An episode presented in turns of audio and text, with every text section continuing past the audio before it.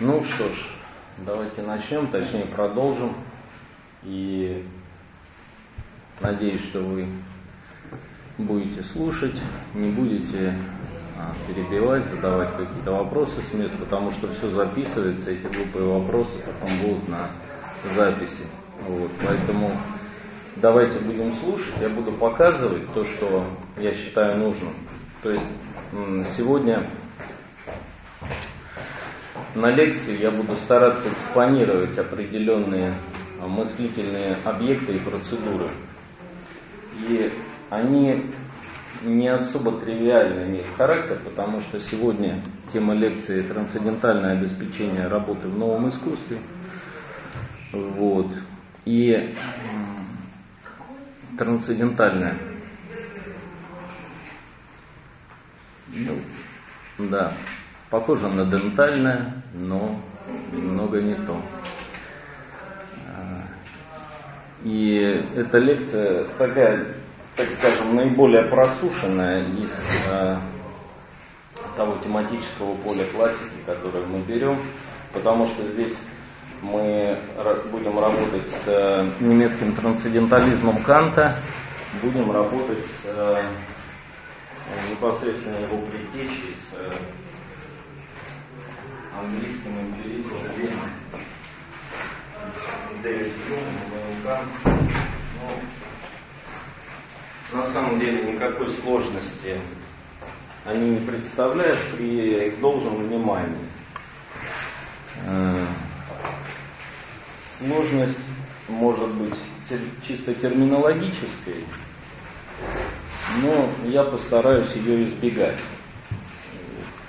Потому что я буду пытаться вам рассказывать не терминологические рельсы прежде всего, а канву, то есть для чего это делается. А, и характер экспонирования будет а, как раз таков, что я Э, буду экспонировать прежде всего не то, что делает Кант, а то, для чего и а в каких условиях мы можем увидеть то, что он делает, э, нужным для нас самих. Ну, это такой вот прагматический, если угодно, или этический ракурс Поэтому он немножко облегчает условия восприятия, и саму задачу, что ли. Снижает какой-то такой иступленный пафос комментирования Канта. Тексты Канта довольно сложны. Ну, не знаю, знакомы вы с ними или нет, и поэтому ну, кто, кто пробовал читать или читал, э, тот представляет, о чем я говорю. Это достаточно терминированное письмо, причем терминированное в том смысле, что э, уровень дистинкции как раз определяет само продолжение письма. То есть Кант пишет, производя дистинкции, и на новом уровне предыдущий план дистинктивного такого вот э, расположения, он включен да, в следующий план, и новые определение строится на предыдущих, то есть такая ну, не совсем даже аксиоматика, это не спиноза, но все-таки все-таки довольно затруднительно. И э, вначале об условиях, то есть э, зачем мы говорим, как это вообще связано с э, тем общим ходом изложения. Вот мы с вами остановились прошлый раз, точнее, мы застыли в полете. Вот. А в прошлый раз как раз там, где а, работает чувственность и а, каким образом устроено восприятие, и чем восприятие отличается от присутствия, вот об этом мы говорили, и искусство, которое фиксирует присутствие и работает с присутствием. Э, но доступ к которому мы получаем только через восприятие, через перцепцию. И самый достоверный путь к произведению искусства это именно перцепция. Но при этом перцептивном опыте мы, конечно, должны обращать внимание на то, что, как, что такое присутствие. Ну, это уже такие кимвал такой, да, то есть а для тех, кто не был на прошлой лекции, ну, поэтому пойду дальше. А сегодня мы будем говорить именно ну, о таком простом, отвечать на такой простой вопрос, что такое опыт, чувственный опыт. И многие, ну, здесь много кто сидит в этой традиции, а, людей, которые пытались отвечать на этот вопрос. И а, здесь прежде всего традиция английского эмпиризма и Бекон и Лок, и а, Гоббс, и Беркли отчасти, тоже Беркли на самом деле своим апофатическим говорением об восприятии сказал о нем чуть ли не больше, чем предыдущая традиция английского эмпиризма. То есть он указал на фундаментальные условия и на опыт, как на некую генетическую структуру. То, что а, до, до него считалось, что опыт это нечто, с чем мы сталкиваемся непосредственно, вот как бы с вещью. Мы имеем ее целиком, и наша задача просто ее описать в словах, измерить и записать данные. Вот все эти изыскания по поводу чувственного восприятия, они, конечно, тесно связаны с, с прогрессом естествознания а, в то время и работают а, рядом, в связке с ним. И немыслимы а, за пределами, ну или сложно мыслимо за пределами такой научной картины мира, где есть субъект познающий, есть объекты познания – у них есть характеристики, они помещены в мире, наподобие вещей. Также, например, такой же вещью является какой-то день, например. То есть мы можем подойти к нему, вспомнить его, описать его, рассказать о нем. Э, Все это наш опыт. Но дело в том, что происходит а, трансформация вот этой картины, опыта. В каком плане? А, в плане того, что опыт начинает мыслиться как генетическая структура, то есть как то, чего еще нет, и что мы создаем. В процессе нашего познания, восприятия опыта. То есть до того, как начался процесс познания и восприятия, опыт не существует.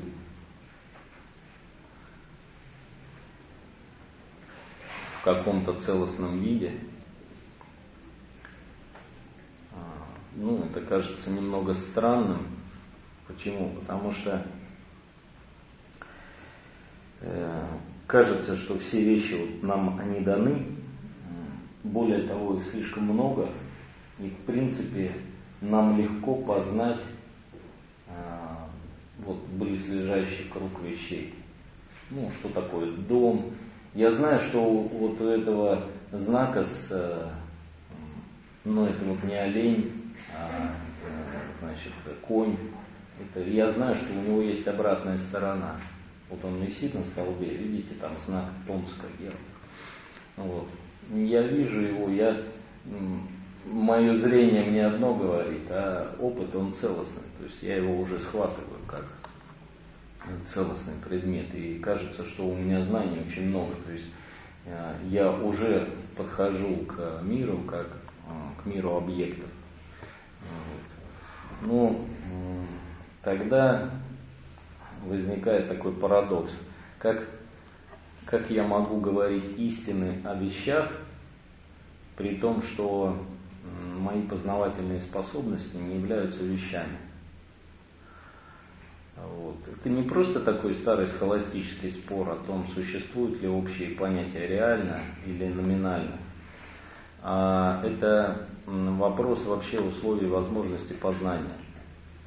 То есть, почему вообще некоторые наши слова об опыте, они являются истинными, а другие нет.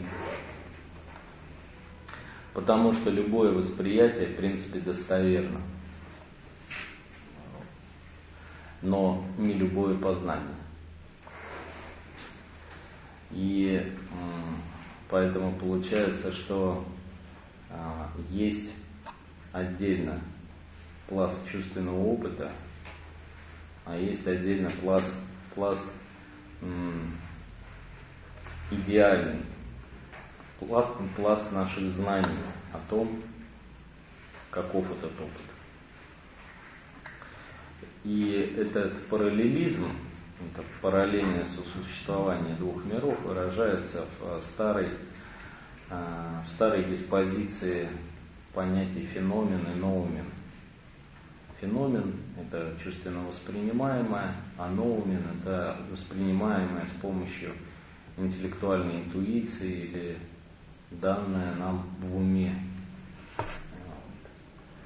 но никак не в чувствах. И а, здесь очень много копий сломано в традиции о том, как примирить вот этот науминальный мир наших знаний с а, чувственным миром наших восприятий. Ну и в принципе по большому счету здесь все ходы можно описать такой нехитрой последовательностью. Значит, мы можем, мы черпаем один путь мы черпаем из нашего опыта, который достоверен, наши идеи. То есть мы постепенно просеиваем опыт и из него выявляем наши идеи. А второй путь мы присваиваем наши идеи чувственным восприятием. Как бы их накладываем, это получается такая, как сказать, такой способ познания мира, вот, наши идеи. Вот.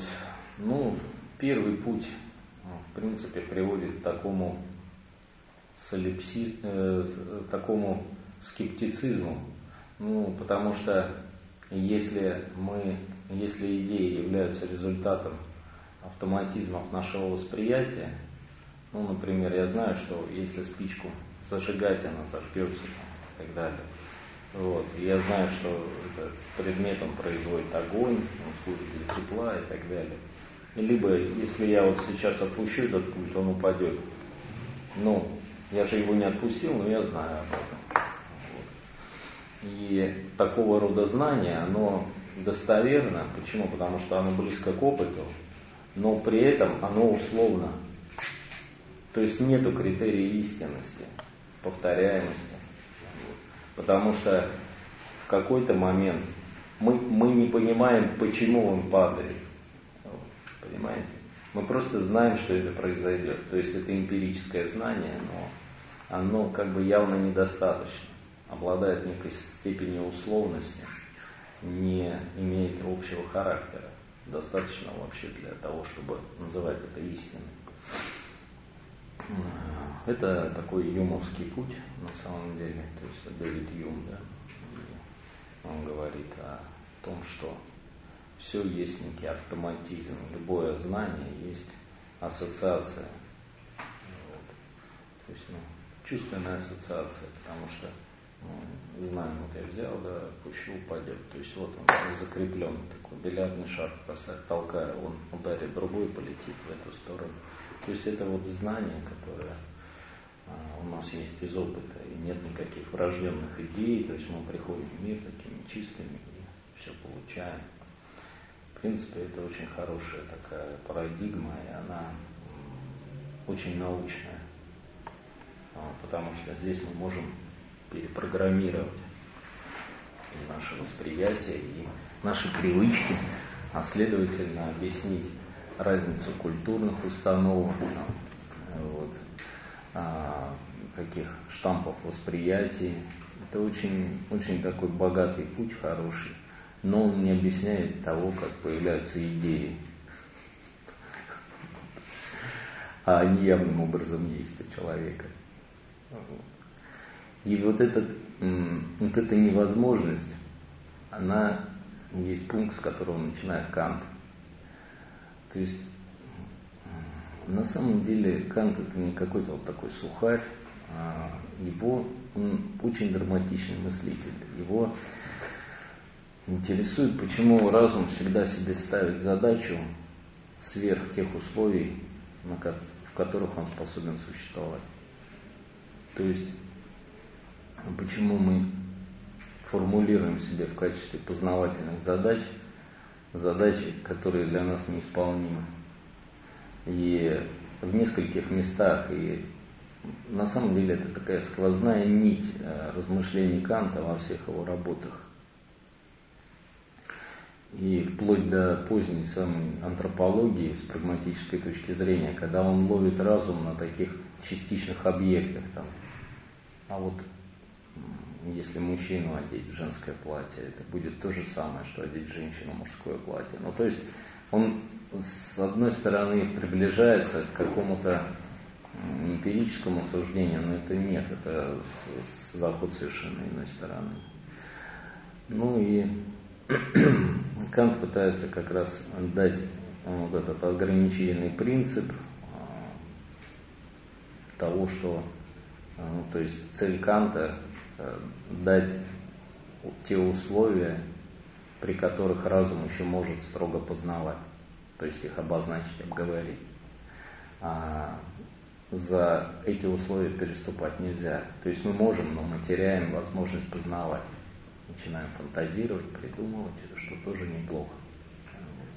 Но познания уже у нас не будет. Так вот, а, это вот общее поле, на котором работает Кант и а, где у него лежит философия искусства, это в третьей критике, критика способности суждения. И обычно ее используют для разговора о вкусе, суждения вкуса, прекрасном, безобразном. Там есть еще, тем более, параграфы о гении. Ну и замечательная такая уже поздняя работа, хорошо выпеченная. Но я тоже поначалу ее использовал в э, лекциях об искусстве, э, но понял, что нужно двигаться, проделать некоторое обратное движение. От третьей критики, от критики способности суждения, нужно пройти к первой, к критике чистого разума и посмотреть на то, каким образом вообще формируется восприятие.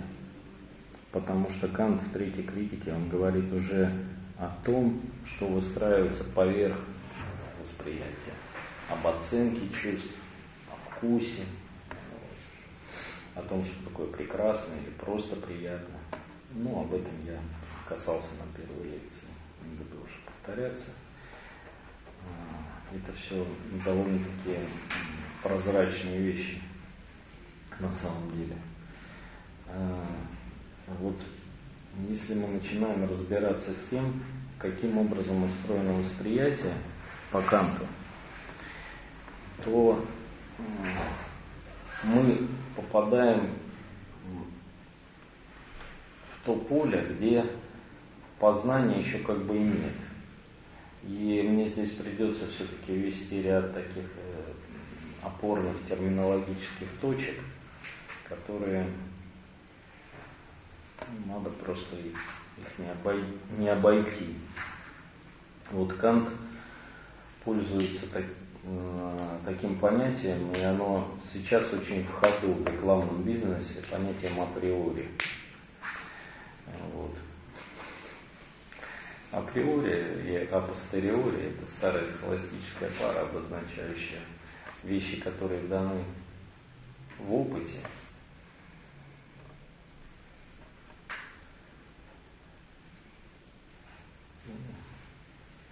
Ну, то есть в результате опыта апостериори и априори даны нам до всякого опыта. Поэтому априори так в ходу обозначает, ну, я априори прав, то есть до всякого еще спора, например, или это априори прекрасная вещь. Ну, мы с вами будем в более точном смысле использовать этот термин, а, а именно, получается по Канту, что опыт а, создается в процессе восприятия. Создается в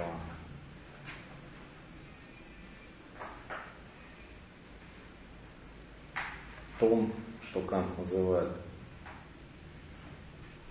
трансцендентальной субъективностью, но он не очень явно пользуется этим термином.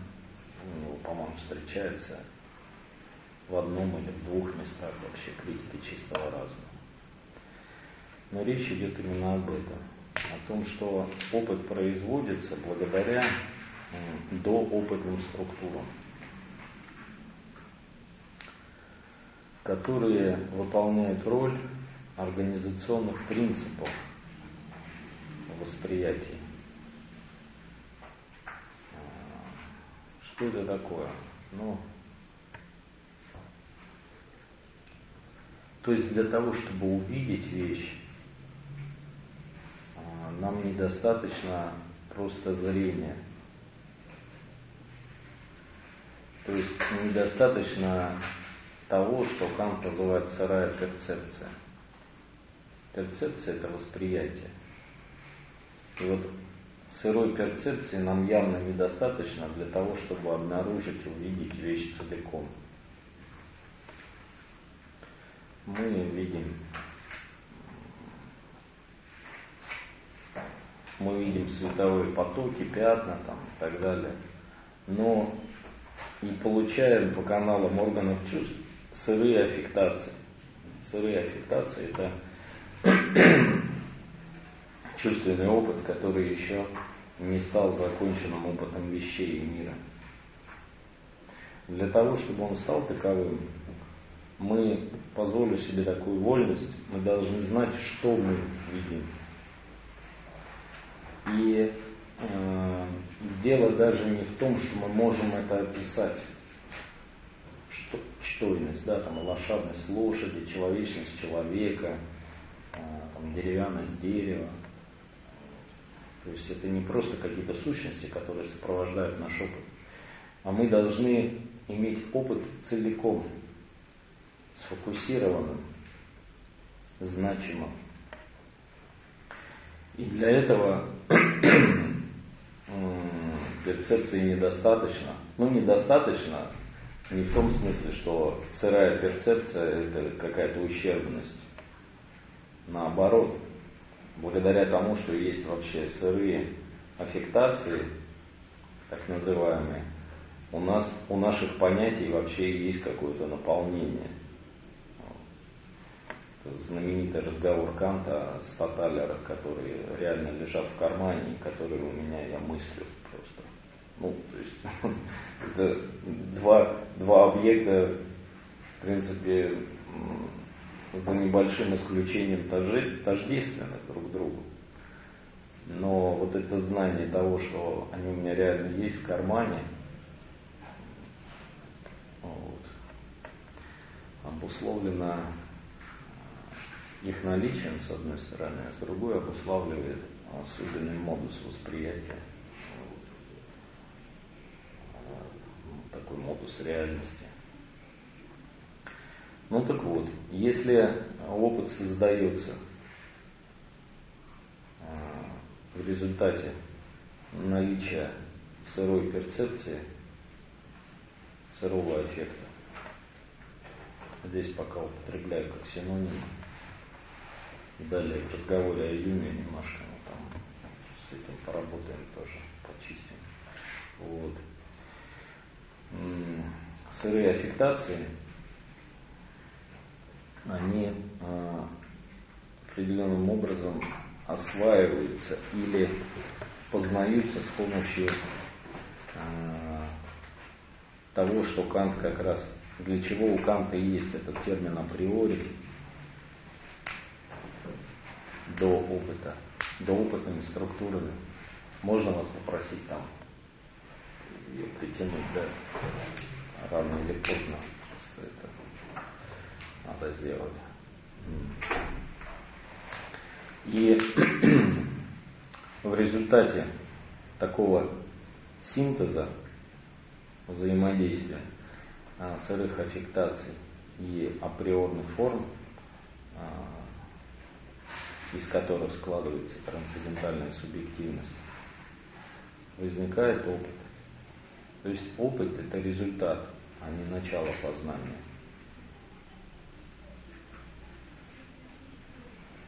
И таким образом решается вот это противоречие. То есть Канту удается благодаря вот этому своему трансцендентализму, сейчас я скажу, что это такое, этому повороту в сторону того, что он опыт сдвигает от начального пункта познания к дальше, к концу.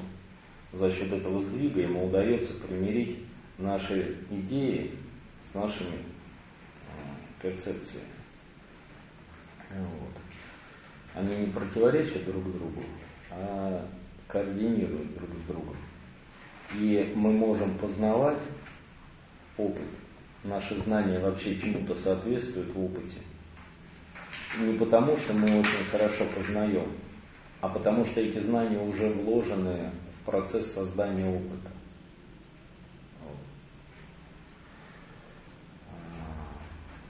Ну и такого рода перенесение внимания с опыта как изначального на опыт как генетическую структуру Кант и называет трансцендентальной установкой. Трансцендентальная установка – это работа с а, познанием априорных форм.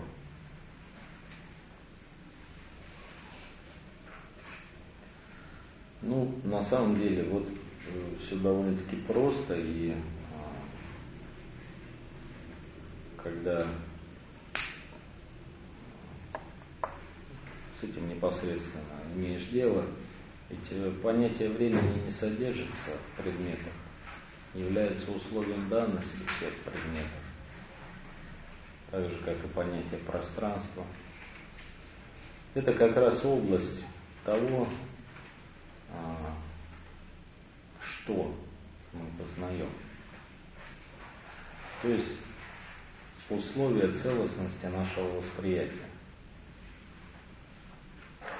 Это довольно такая, в принципе, нехитрая мысль, и Кант дальше первой критике посвящает основное внимание разбору того, из чего состоят эти априорные формы. То есть как они устроены и как они взаимодействуют с чувственным опытом. Вот то, как они устроены, сама таксономия трансцендентальной субъективности, нас, в принципе, мало сейчас интересует. Скажу только, что, э, в принципе, структура мира априорных форм в общем-то, соответствует а, классической таблице категорий. Количество, качество, отношение, модальность. Четыре вида по три в каждом. То есть 12 категорий получается против аристотелевской десяти. Вот. А вот второй вопрос, как они взаимодействуют с э, чувственным опытом. Вот этот вопрос, он более интересен, потому что когда мы э, работаем в, в сфере искусства, мы постоянно находимся на острие этого взаимодействия. Нам нужно постоянно вести координацию между понятием и восприятием. Понятием того, что мы делаем, и восприятием, то есть тем нечто, что координирует с а, этим понятием. И у Канта здесь э, лежит такое, такое образование, как трансцендентальный схематизм. Трансцендентальный схематизм – это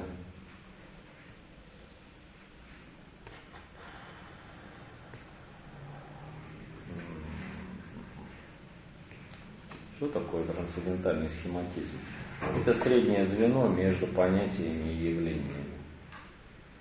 То есть Кант еще находится в таком, ну как сказать, еще, к счастью, находится в поле строгого схоластического мышления, и поэтому э, невозможно для него помыслить, чтобы понятия напрямую работали с восприятиями, потому что это а, разнородные сущности. Понятия относятся к сфере общего, они гарантируют нам наше познание, восприятие частичное. Вот. Они имеют эмпирическую природу и не обладают э, общей значимостью. Но по, именно поэтому коль скоро их координация на лицо, и он это показывает в соответствующей главе о трансцендентальном схематизме, должно существовать нечто среднее, как пишет Кант, между понятиями и явлениями. С одной стороны, достаточно общее для того, чтобы а, мочь составить а, представление о том, что мы познаем, а с другой Э, достаточно эмпирически содержательная для того, чтобы контактировать с непосредственным восприятием. И это и есть трансцендентальная схема. И э, если трансцендентальная схема в общем смысле,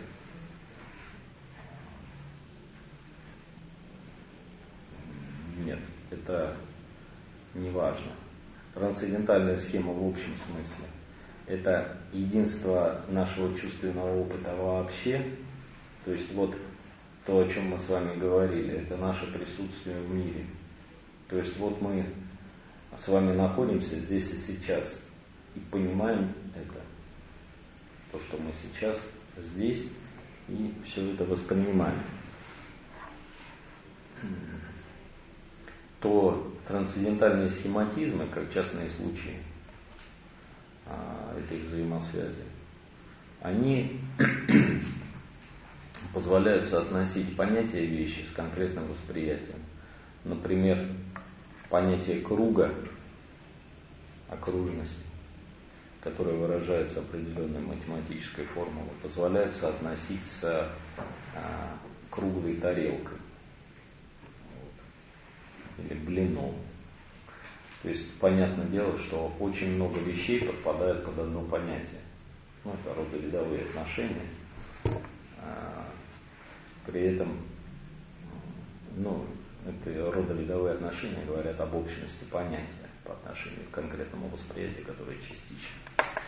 Ну вот, но при этом само понятие окружности, в нем не содержится никакой перцепции. Понимаете?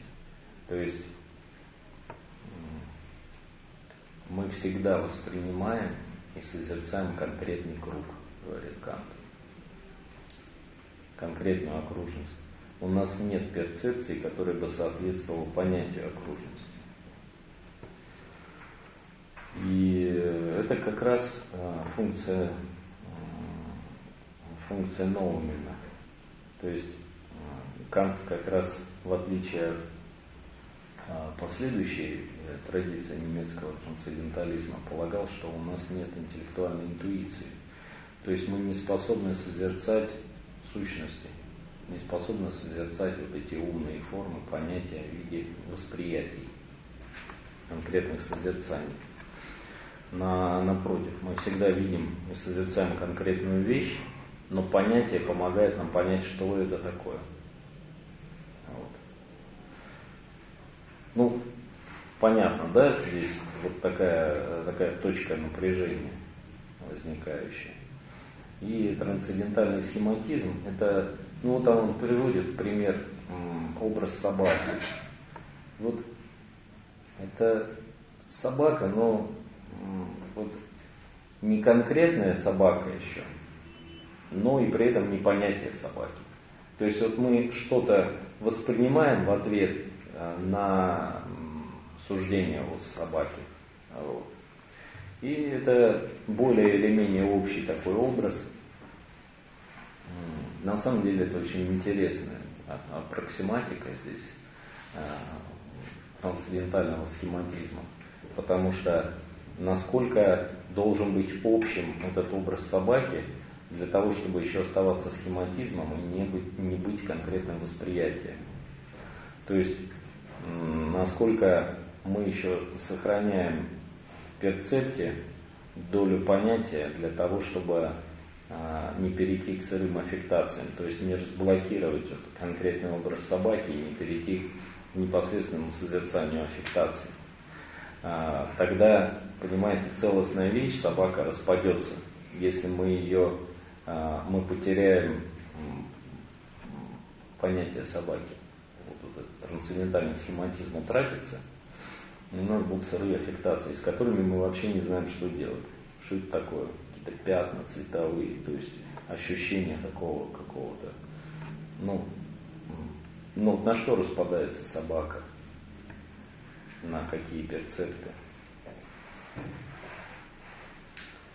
Какое-то сопение. То есть вот почему мы узнаем, да, что это животное в темноте? То есть если мы выключим свет, выключим нашу зрительную, зрительную функцию, да, это сопение какое-то вот Э, как она там клацает лапками, да, но это все вот частичные такие объекты, по которым я могу узнать свою собаку, но чужую нет, например. Или я могу промахнуться, а, спутать ежика с собакой в темноте. То есть как вот он клацает, он что такой бегает, если прислушивался к беготне ежа ночью, и все, он так бегает. Вот. И э, целостный перцепт, он всегда распадается э, на такие вот частичные аффектации, сырые аффектации. То есть мы можем их опознать, но у них по большому счету нет имени. То есть у них им не присвоено значение. Это некий шорох, некоторое шипение, какая-то вот колючесть, да, когда мы вот собаку трогаем, или мягкость, что это такое тепло, а, какое, какое-то подрагивание или а, шуршание. Вот. А, вот эти, вот эти вещи, перцепты, они всегда как облако окружают сборку вещей. И на самом деле это гигантская работа нашего познания в том, что вещи вообще во что-то собираются целостные. И когда вот тот же Беркли, он пишет, что я могу в темноте принять качающийся куст дерева за человека, и так а, чувства меня обманывают. Вот. На самом деле дело здесь не в чувствах, потому что перцепция сохраняется. А здесь происходит э, другая сборка э, вещи. И э, на самом деле сфера нашего восприятия это сфера постоянного фланирования этих сборок. Есть устоявшееся единство, которое мы собираем чисто автоматически. Например, мне не нужно смотреть на лестницу, чтобы сходить по ней. Лестницу, тем более в своем подъезде, я могу в темноте выбили хулиганы лампочку, я иду, ничего, не страшно. А если вдруг промелькнет мысль, что я в этот момент в чужом доме, я сразу упаду. Понимаете? То есть вот эта сборка знакомого опыта, она может быть отключаема, имеет такую пульсирующую структуру.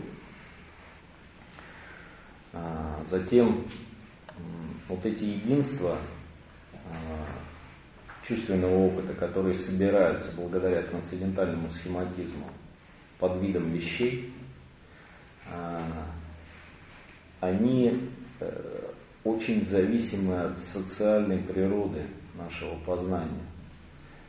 Вот не знаю, человеку могут, ну, знаете, вот я приведу простой пример. Вот я смотрю за окном, говорю, погода дрянь. Вот. А, а вы представьте, здесь сидит тысячный зал, 300 человек, 500, амфитеатр. Вот. И все такие, какой, вдруг такой аффект у всех. Как же он мог такое сказать? Я такой, в чем дело? И каждый говорит, да это же благодать, это же прекрасная погода. Я каждого спрашиваю, каждого перебираю. И вот эта социальная детерминанта, в конце концов, я переберу, и в какой-то момент вот эта опория социального знания, она сработает. То есть я пойму, что это прекрасная погода. Ну, то есть не просто соглашусь, а сборка будет другая, перцепта. И э, с одной стороны, это вот сборка под влиянием социального, такого социально детерминированного знания. С другой, это генетически определяемые, а, генетически определенные формы сборки. То есть, когда я ну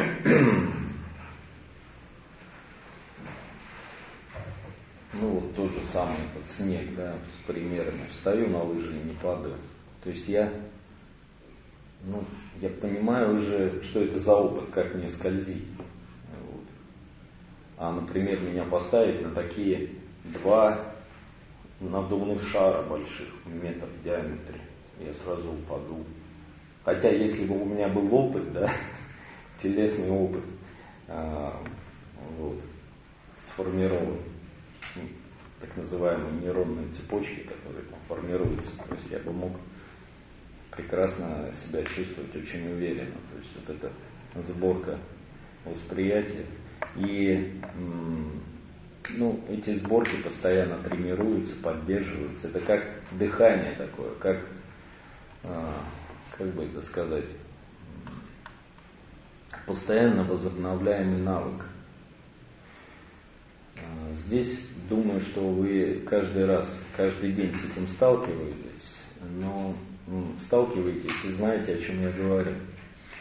Но здесь еще вот такой момент, вот эти автоматизмы,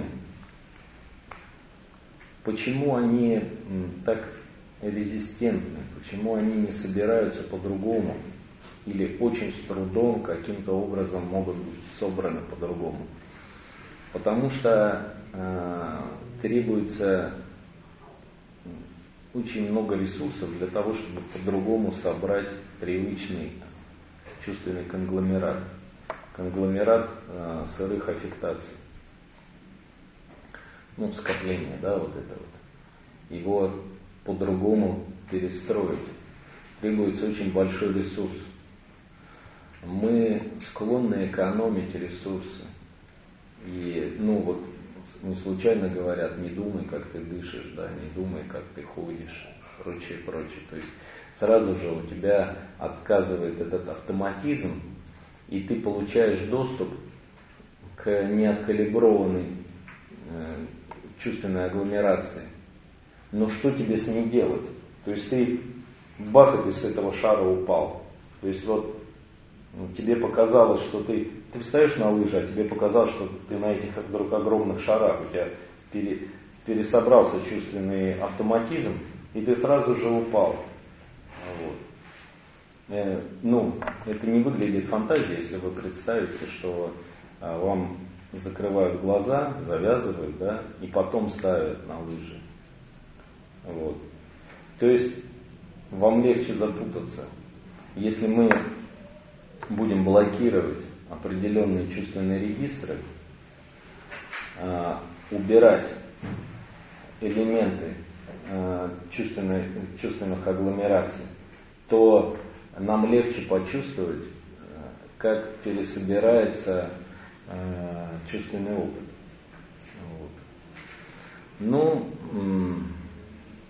вот это та сфера, в которой работает, собственно, первая критика Канта. Особенно первая ее половина, первая ее часть трансцендентальная эстетика и трансцендентальная логика, часть первая, а именно трансцендентальная аналитика. Вот. А здесь как раз а, самое, самое такое нервное напряжение возникает. И затем оно сохраняется в традиции. Вот это вот покачивание ген, генезиса опыта, вот эта его условность, она ну, по-разному тематизируется в традиции. Ну, там возьму того же, ну, чтобы вообще взять какой-то далекий пример от э, кантианства, неокантианства, там напрашивается гусарлевский ход да, в трансцендентальную феноменологию, ну а если взять вообще какой-то далекий от этого пример, э, какую-нибудь аналитическую философию, она же и работает с этим. То есть, ну, возьму самого, наверное, такого яркого, яркую здесь фигуру Генштейна, любимого многими. Вот. Он до последних дней жизни работает как раз с, э, в этой сфере. То есть он пытается нам показать, как наше знание связано с тем опытом, который мы воспринимаем. Вот там последние его дневниковые записи. А, идет дождь, за окном стучат капли. Но если бы я спал, мог бы я сказать, что это шум дождя. И чем бы было мое знание о том, что это идет дождь? если бы я был в сновидении, чем бы это отличалось от того, что я сейчас пишу в опыте письма, например.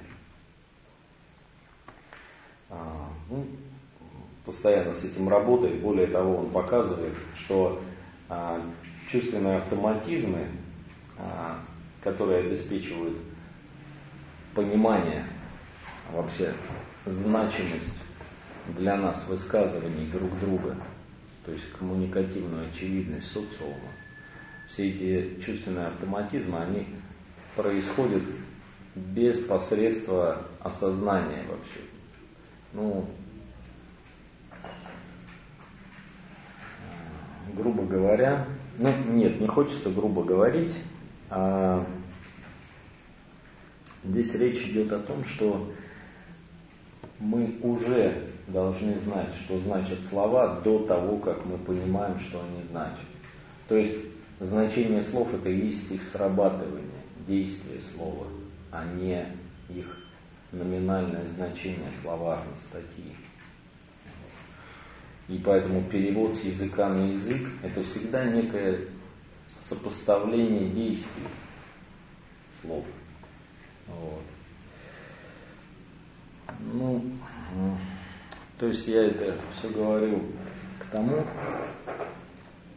что эта парадигма мышления, она остается и уникальной, и одновременно актуальной для последующей традиции.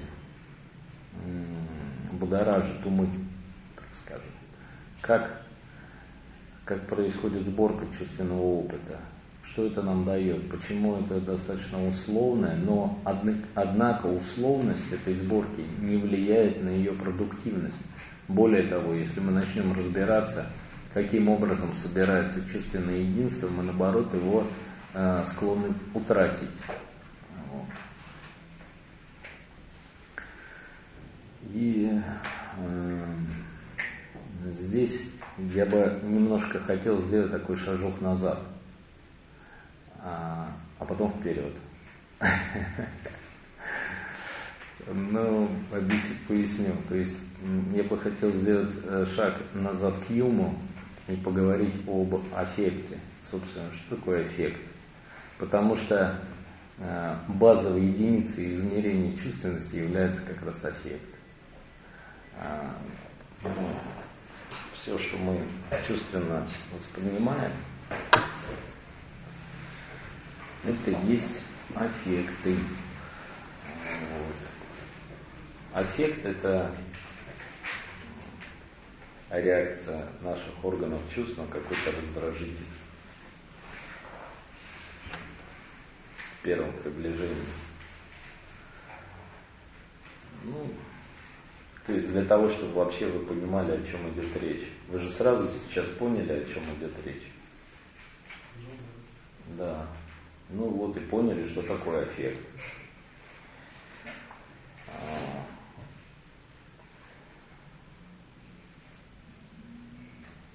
Ну, и вы скажете, это потому что незнакомое слово. Мы просто, вы нам сказали, да, что это значит.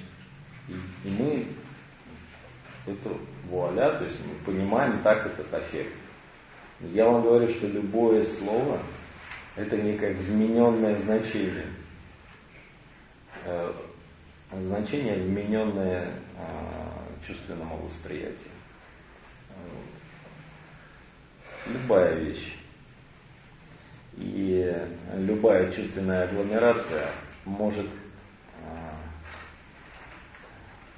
может рассыпаться, может сдетонировать, может дефилировать в сторону другой родственной чувственной агломерации, при этом не меняя своих перцептуальных свойств. То есть мы можем сталкиваться с той же самой а, э, комбинацией эффектов, но при этом мы будем видеть совершенно другую вещь.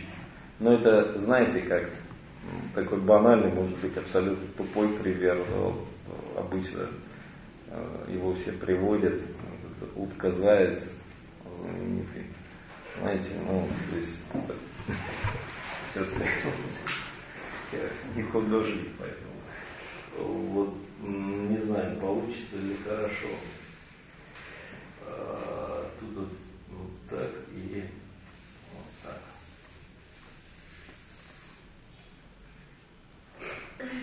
То есть ну, кто-то может получше, наверное, поймите меня правильно. То есть мы либо зайца видим, либо утку, и никогда вместе.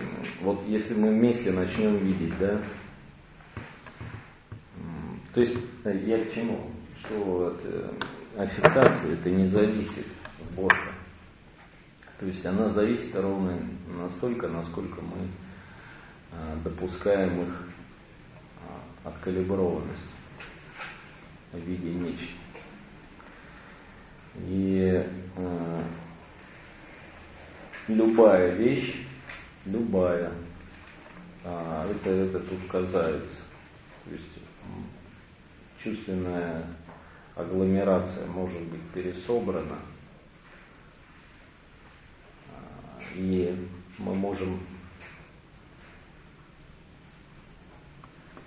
несмотря на то, что нечто, что мы воспринимаем, остается тем же самым, что мы видим, воспринимаем, будет другим. Да. И вот э, здесь как раз э, очень интересное поле для работы и э, восприятия современного искусства, э, вот, о котором я буду говорить, когда буду говорить про этапы э, художественного опыта. Но главное сейчас а, вот, уяснить, что речь идет не о данности вещей, а каждая вещь является событием схватывания, является перцептивным событием. И поэтому обладает всеми свойствами события, а именно континуальностью – и симультанностью. То есть симультанность это встреча разнородных чувственных потоков, их и фабрикация их чувственной агломерации, соседства различных эффектов. Ну а континуальность это некая протяженность эффекта во времени. Ну, более того, просто времени нет в ней этой континуальности континуальность это и есть само, само протекание. Вот. И поэтому, когда мы говорим об элементах чувственности, мы говорим об аффектах. То есть вот об этих элементарных чувственных единствах, а, из которых собираются чувственные агломерации. И когда Юм пытается в этом разобраться, у него есть трактат об аффектах, а, исследование об аффектах. Это 47 год, по-моему, и 1747. Вот. И там он пытается классифицировать, разобрать виды аффектов и набросать такую карту возможных аффектов.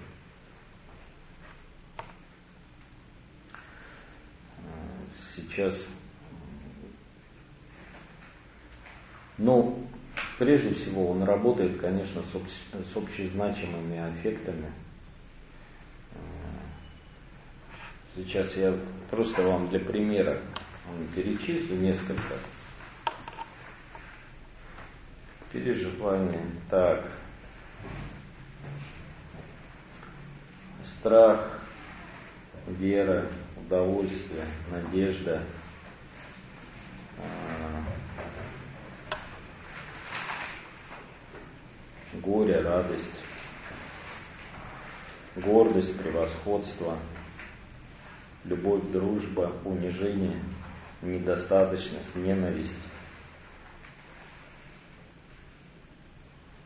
Вот.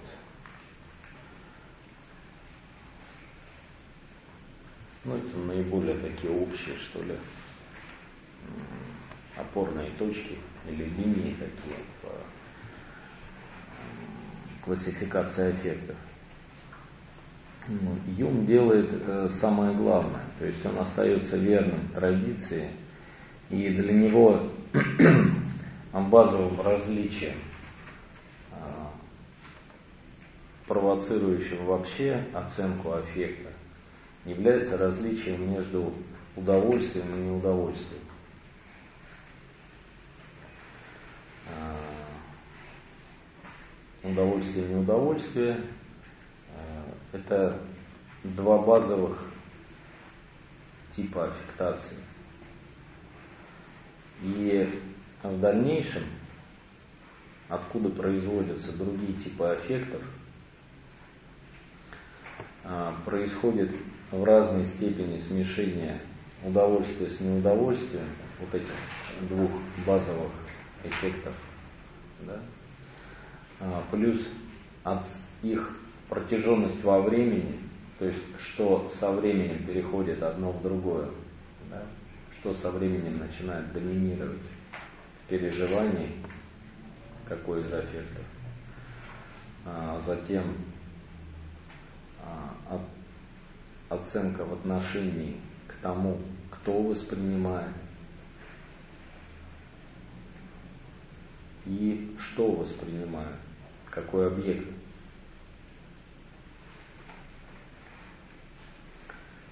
В зависимости от этого ну, формируются определенные, а, определенные виды эффектов. Там. Надежда – это когда мы а, испытываем неудовольствие, но ожидаем другого, да? Вот. Ну или страх наоборот, когда все по-другому. Да? Ну, на самом деле это ну, такие как бы довольно примитивная таксономия эффектов у Юма. Но и не так она даже сама по себе важна. Где лежит там удовольствие, где гордость, потому что он потом, а, когда говорит о чувстве гордости, превосходства, он уже абсолютно его мышление социально детерминировано, потому что он говорит о уровне знатности человека, о том, сколько имущества ему принадлежит. Там. Поэтому я намеренно вам не пересказываю все эти э, перипетии классификации эффектов. Вот. Или, например, он может утратить имущество свое, поэтому а, он испытывает унижение, да, несмотря на обладание. Ну, такие вот а, какие-то более или менее тонкие наблюдения демонстрирует Юм. Но важно то, что вообще аффекты, первое, можно классифицировать. Второе, а, формой, базовой формы, классифика... Э, которая лежит в основе классификации эффектов, является все равно удовольствие и неудовольствие. Вторым условием классификации является а, время, протекание того или иного эффекта. Продолжительный это эффект или краткий, а, направлен ли он в будущее или в прошлое, то есть это воспоминание о чем-то или это некое предвосхищение. Вот. Ну и, собственно, отношения. И, и здесь, вот еще, вот в этом поле, мы остаемся э, верными э, традиции потоковой, э, потоковой чувственности, о которой я говорил вам на, прошлом, на прошлой лекции чувственности как потока. Но когда Юм делает следующий шаг, он определенным образом переступает через эту традицию и э, теряет связь с потоковой формой опыта. То есть, когда он дает э, дальнейшую классификацию эффектов на основании диспозиции субъекта и объекта. То есть то кто воспринимает, каков этот человек.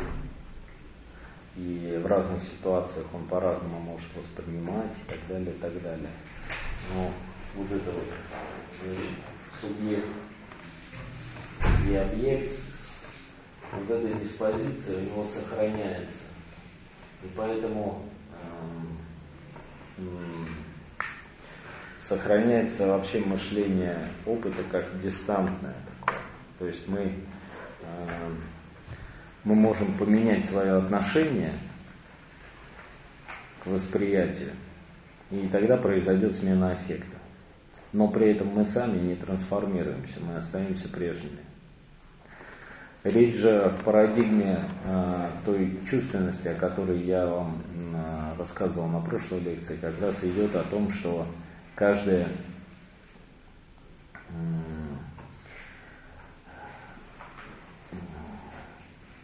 каждое событие чувственности, оно имеет целостный характер. То есть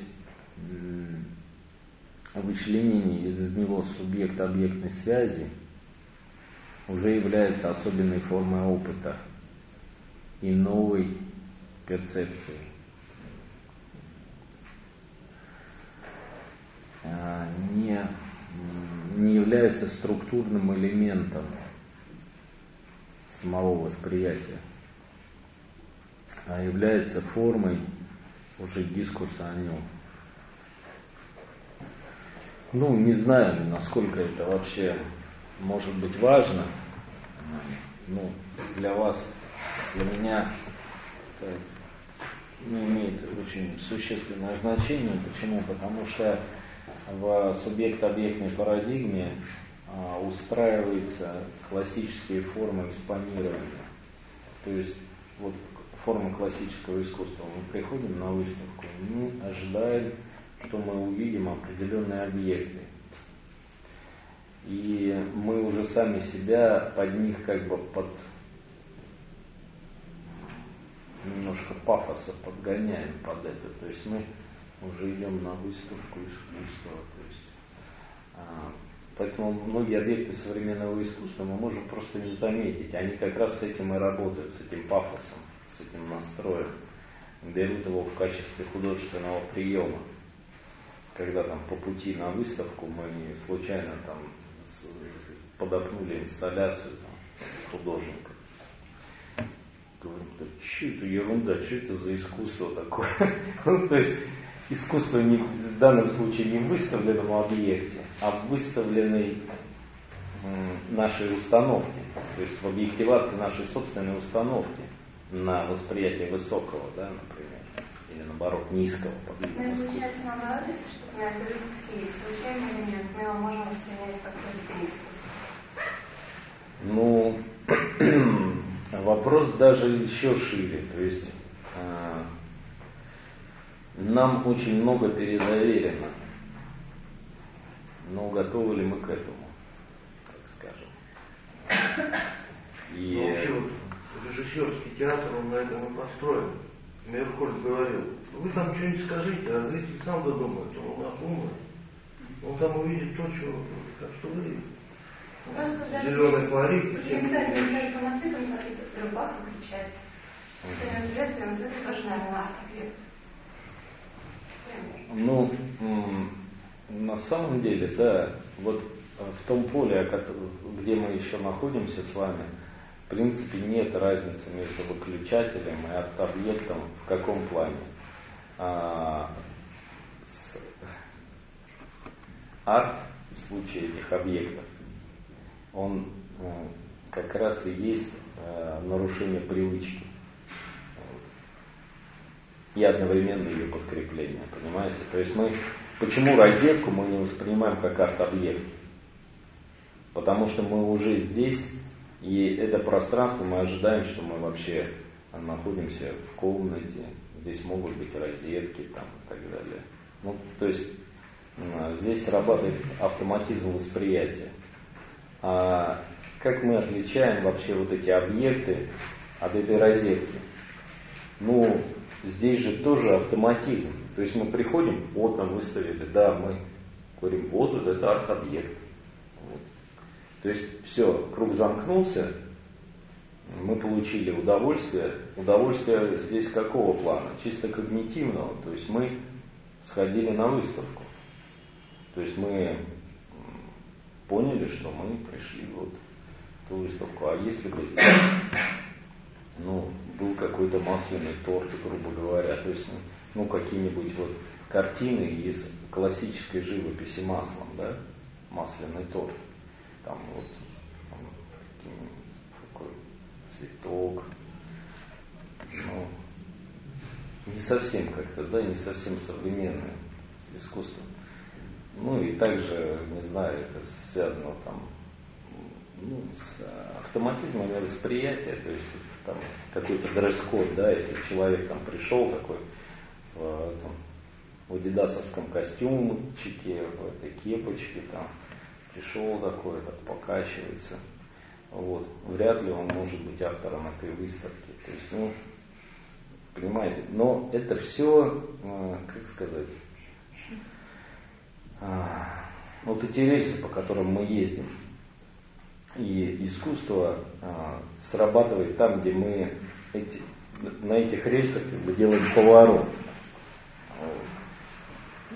Ну, поворот это еще слабо сказано, да. А можно вот э, над розеткой, над розеткой тоже дизайнер работает? Да. Да. И пылесосы, и автомобили, это, это же, там же тоже вкладывается этот самый художественный. Да. Так что розетки так просто примитивно, мне кажется, подходить ну, Розетка розетки лучше? Нет, я-то говорю не, не о розетке. Если придет, это, придете там десятки розеток и, и выбираете. Вот цвета белого или черного, красные бывают розетки там.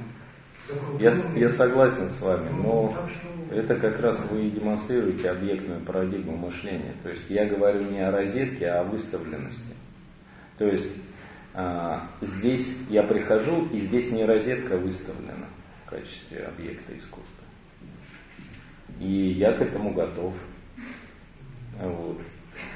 А также в магазине я прихожу, и там розетки как раз выставлены, но не в виде объектов искусства а в виде простых розеток. А. И речь не в оценке, а вообще в самом феномене схватывания.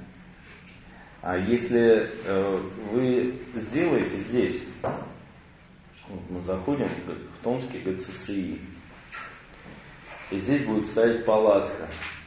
Здесь будет белая комната, будет белая палатка, будет столик, и на нем будут разложены розетки. Вот. Ну, как бы важна еще фигура подписи. То есть мы должны увидеть, что это выставка современного искусства, там, например. То есть все дело в том, где душа должна была выставить свой писсуар. То есть если она в не стройся выставляет, то ну, это, да, как бы материал, ну, в принципе, да, это забегаем в этику современного искусства. И вот новое искусство, оно на периферии современного существует, в том смысле, что оно работает э, даже не с формой выставленности, а вообще с отсутствием всякой выставленности. То есть э, с тем, каким образом континуальность пересобирается. То есть зачем использовать э, вещи для обозначения приемов, если можно пересобрать сам прием. То есть, если можно заново пересобрать чувственный агломерат, то зачем нам нужны протезы? Вот. И э, ну ладно, хорошо, здесь э, такая интерактивная часть, она у нас произошла. Просто дали этому случиться, скажем. Ну, Хорошо. Пойдем немножко дальше. Я понимаю, что с эффектами все очень, очень как-то скучно. А в том смысле, что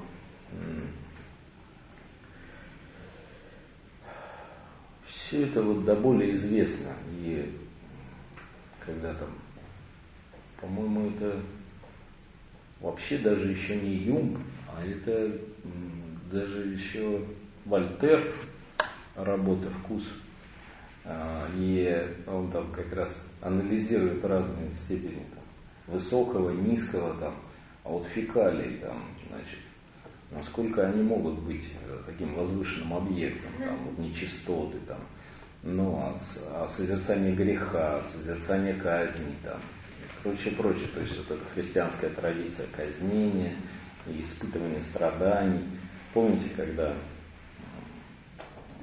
крест, внизу там, черепа лежат, какие-то змеи, там что-то.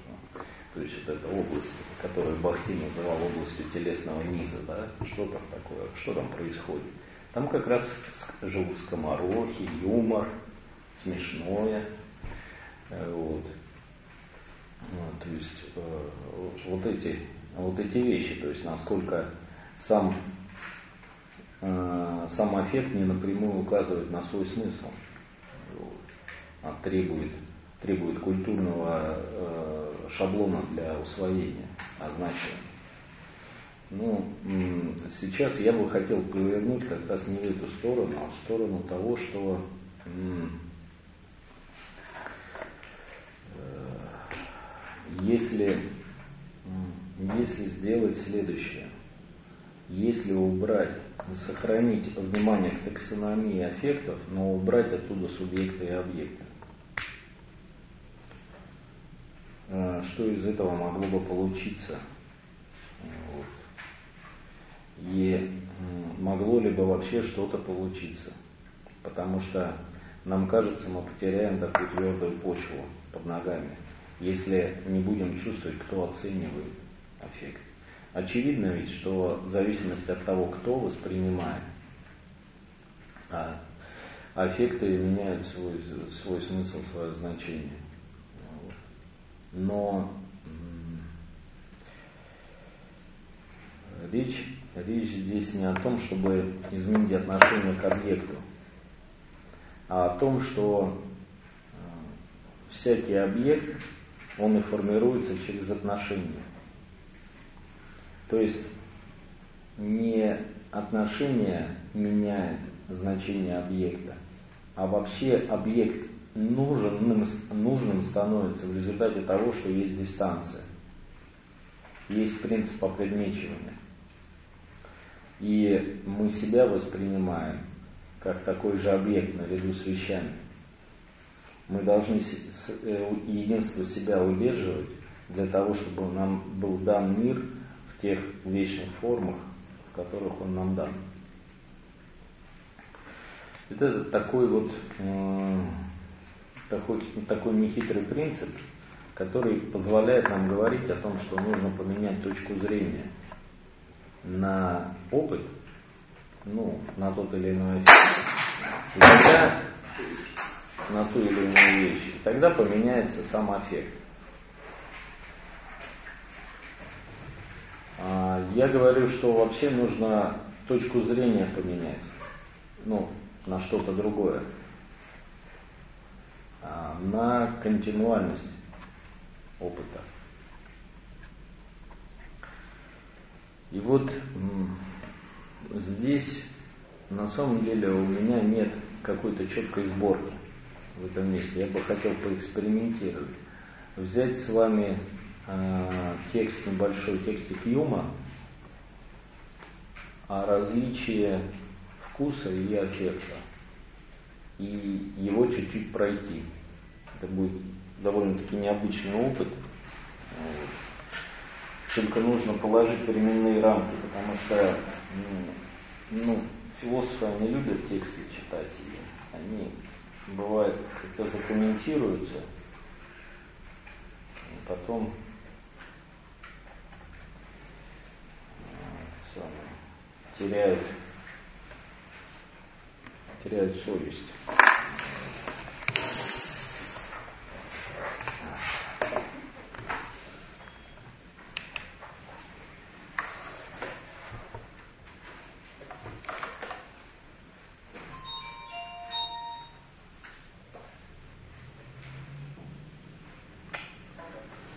Не успею.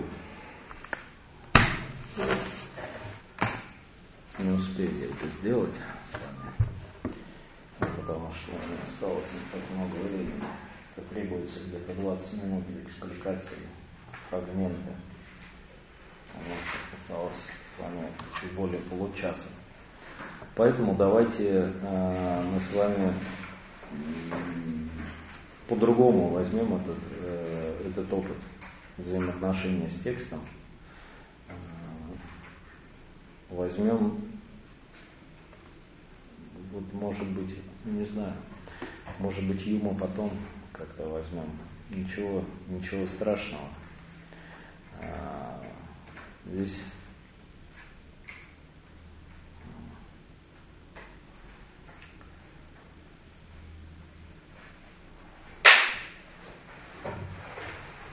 Хм. Нет, придется. Так, включаю. Вообще не видно, да? А он уже, наверное, выключился. Вот так. Ага. Так. Сейчас он будет появляться, а вы мне скажете, да, когда появится.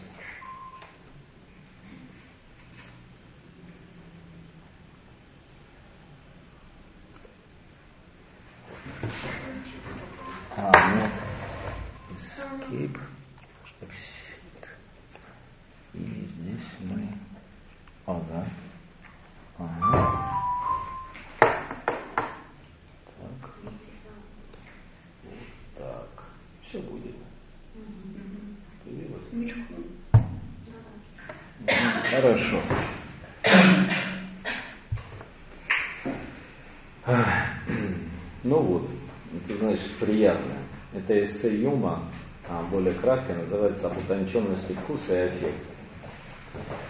И, ну, оно очень интересное, и здесь я просто немножко вам позволю почитать. А сам, а сам буду комментировать. Вот как это на весь на весь лист, да? Там процент, по-моему, где должен быть. Вид, вид на полный экран, да? А, а теперь, нет, а теперь так. Вот, вот, вот. Отлично. Вот. ну как, наблюдаем у некоторых людей утонченность вкуса, напоминает утонченность аффекта.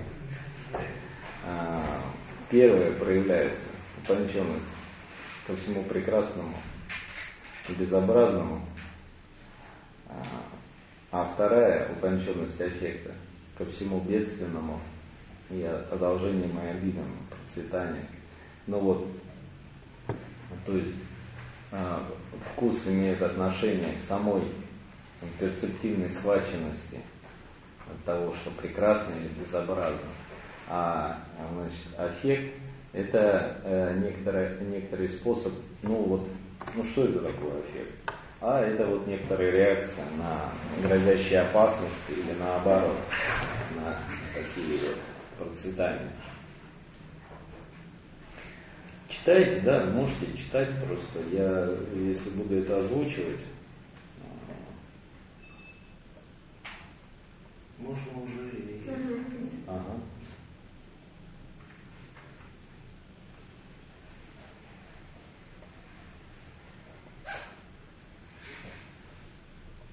Ну вот общее вы увидели, да? То есть общее расширяет сферу нашего счастья, равно как и наших горестей, заставляет нас быть чувствительными можно сказать, что... К печалям и радостям, которые ускользают от остальных людей. То есть э, утонченность вкуса в восприятии музыкальной партитуры э, Юм сравнивает с утонченностью эффекта. Ну, например, когда я вот мне, знаете, на кассе деньги бросили, и у меня депрессия на полдня. Вот это утонченность эффекта.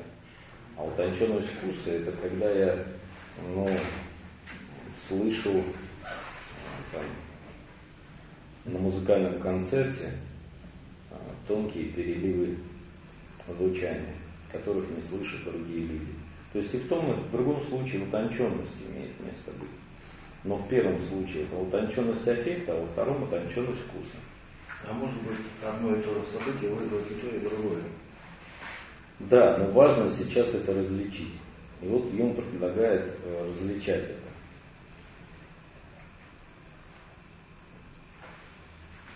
По-иному просто можно сказать, что это культура аффекта. Утонченность, утонченность. культура утонченности аффекта. Утонченность аффекта – это качество, достойное сожаления.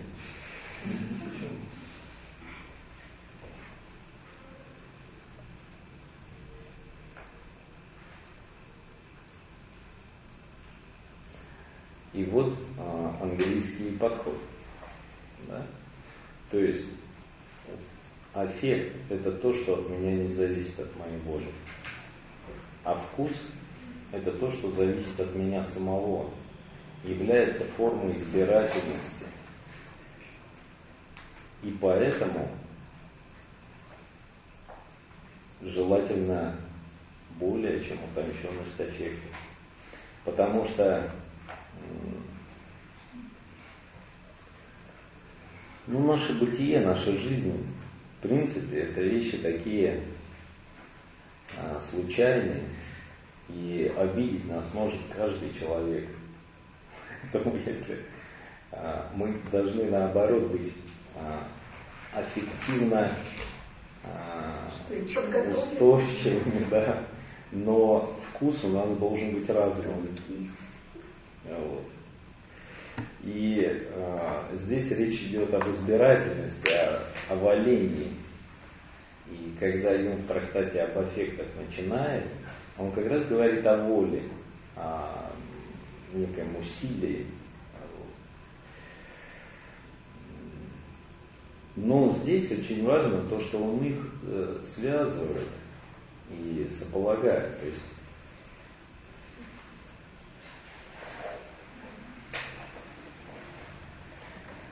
Занятия искусствами э, развивают нашу способность выносить суждения. У нас создаются более правильные понятия о жизни.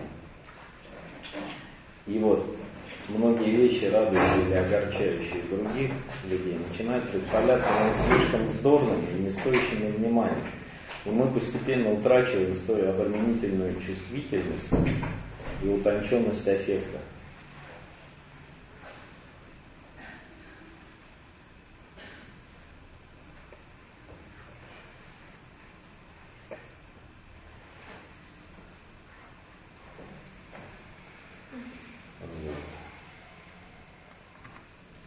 Ну, то есть вышкаленность э, вкуса позволяет нам управлять и самими аффектами.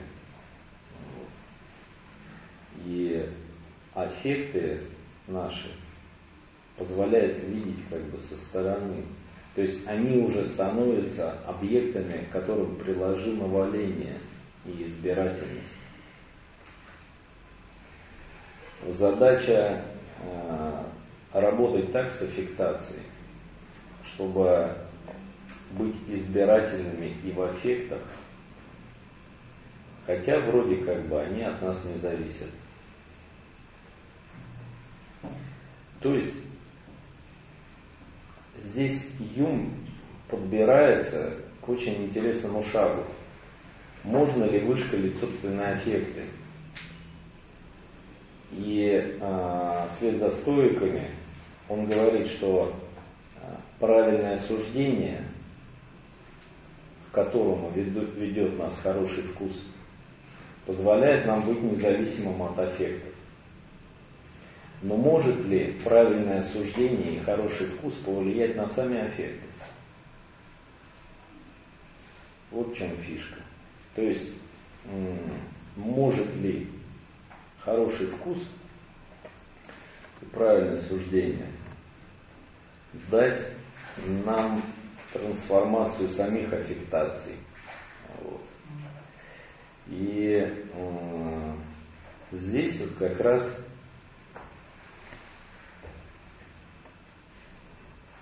тот шаг, которого Юм не допускает, а именно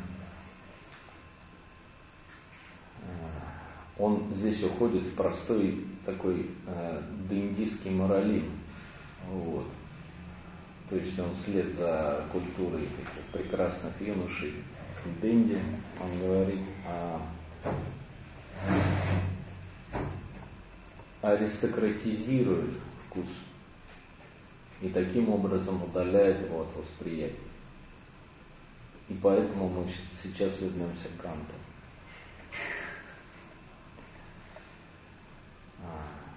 Место веселости и шуток собутыльников занимает у него крепкая дружба, а пул молодых желаний превращается в утонченный эффект.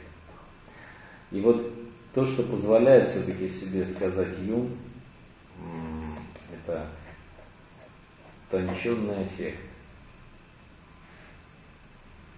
Вот. Разница здесь вот, вот в чем. То есть утонченный эффект – это по Юму эффект не сильный. Ну, то есть, помните, в начале он там рассуждает о том, что если у нас такая аффектированная душа, она подвержена очень сильной аффектации – то с таким человеком, как правило, предпочитают не иметь дела. Он слишком легко впадает в истерику, отчаяние, или наоборот, слишком бурно радуется и идет к вам навстречу вас обнимать, когда у вас нет для этого совершенно никакого настроения или расположения. Вот. Конечно, вы позволите ему это сделать, но это будет форма э, снисхождения, а не дружбы, не проявлением подлинной дружбы. Проявление подлинной дружбы как раз и есть воспитание дистантности, дистанции, должной, должной подборки, поводка, вот, намерений. Э, поэтому тонкий эффект не обязательно эффект сильный, скорее наоборот. Э, тонкость аффектации – связано с сегментированием сильных аффектов. Следующий шаг, которого у Юма нет, в трактате об аффектах тоже. А с разделением, с градуированием сильных аффектов на мелкие степени аффектации. И тонкий аффект связан с сильным аффектом по принципу э, целого и части в первом самом приближении.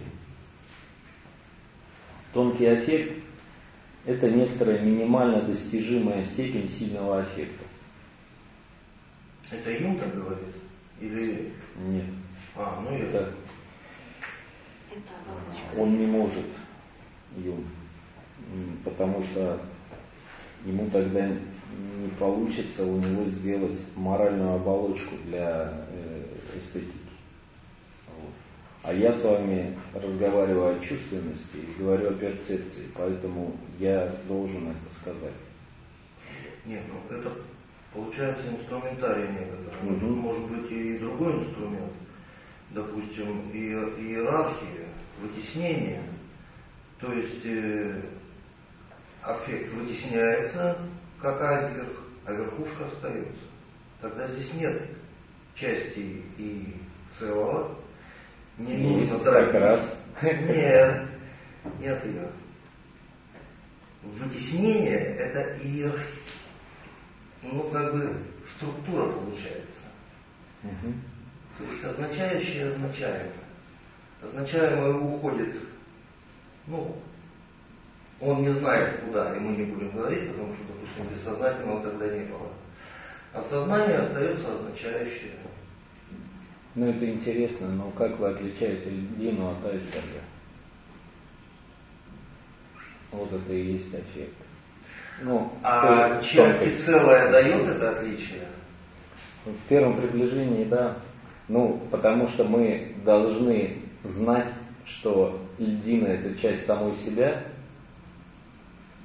а айсберг, ну, то есть это, мне кажется, ну, в вашем ну, примере. Ну, короче, это, это слишком много неявных допущений. Ну, если мы уйдем просто в аналогии, тогда мы потеряем здесь суть. Я, я же говорю о том, каким образом сегментируются аффекты. Они сегментируются не способом таксономии, упорядочивания от взаимоотношений между вещами и дистанциями, субъект-объектными схемами или а, взаимосвязями разных вещей. Обладание благом или отсутствие блага, обладание а, дорогим имением или отсутствие этого обладания, стремления к нему? Нет. Нет. Вот, секунду. Вот прозвучало благо, да? Угу. Ведь если мы говорим о благе, или если мы говорим о каких-то качествах, а, их нельзя делить на целые части. Как сказал Воланд, нет свежести второго сорта. Есть только одна свежесть. Не, ну мало ли... Нет да. рыбы свежести второго сорта. И блага нет второго сорта. Ну, видите, Есть это же благо. такой, как сказать, сатанизм этой фразы в маркетинговости этого хода.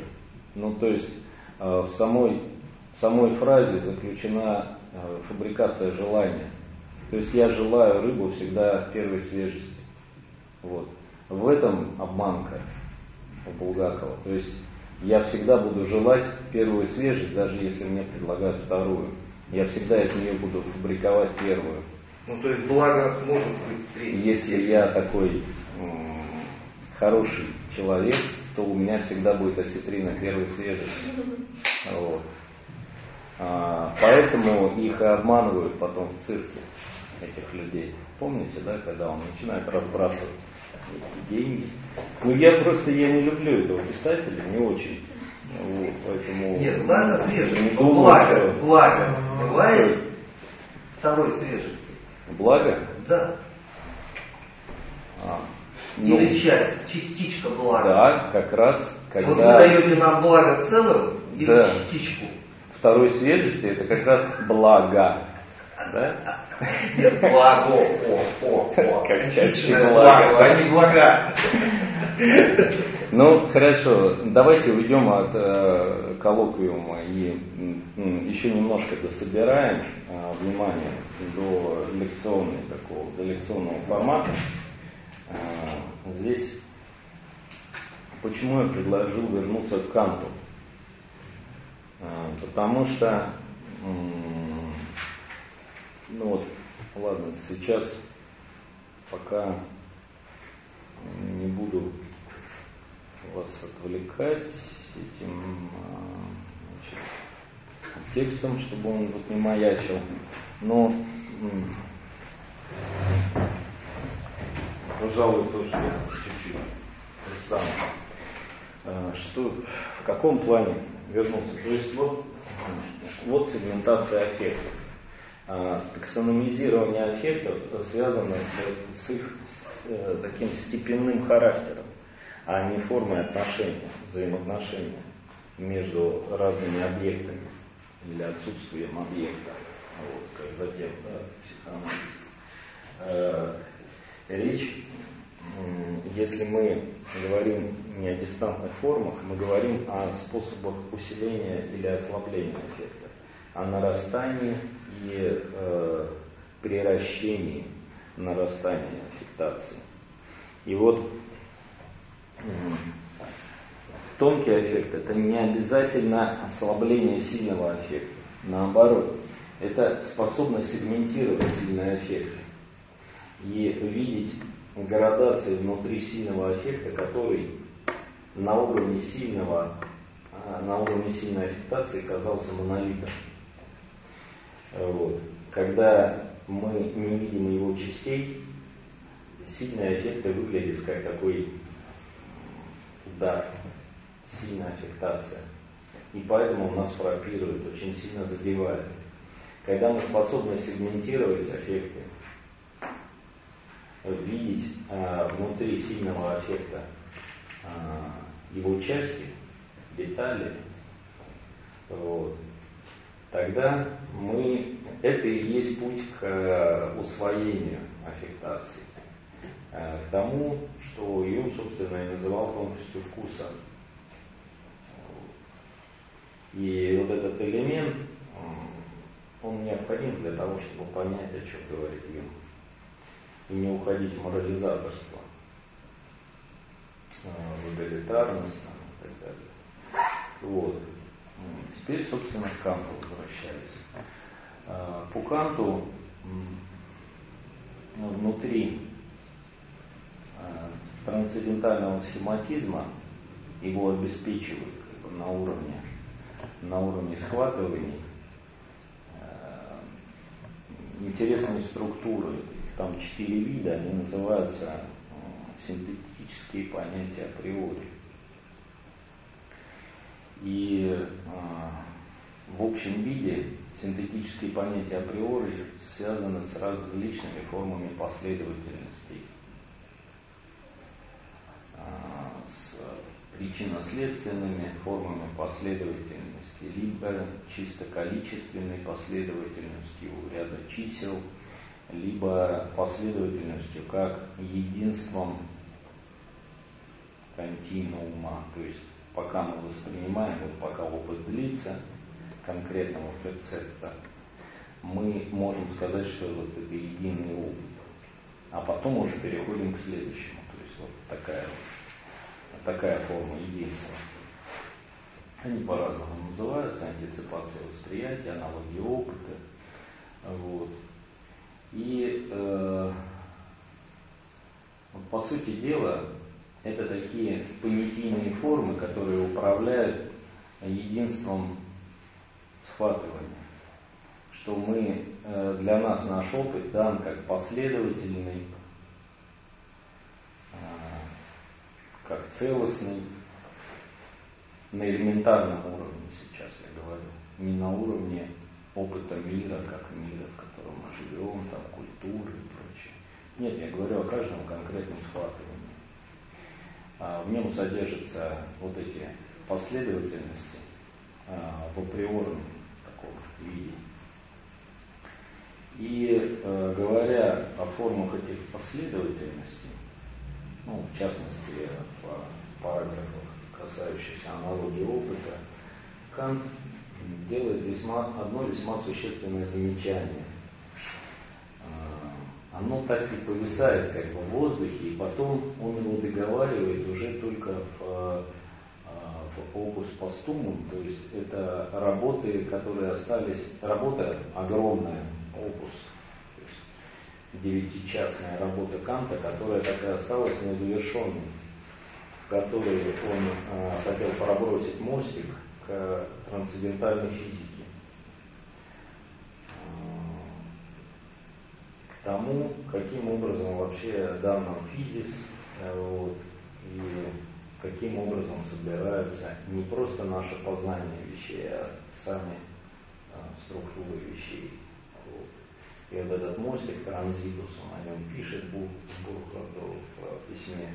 Мне он почти удалось, но Кант уже очень старенький, ему там под 80, и потом через несколько месяцев он пишет, у меня все разваливается, я просто собираю,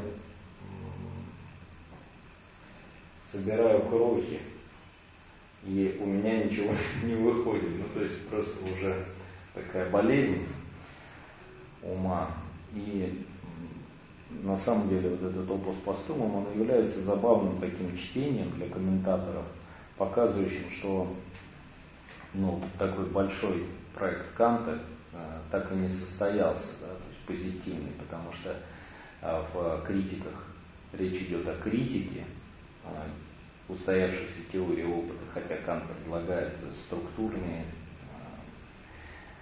э, ограничения, структурные решения для последующего да, методологии познания.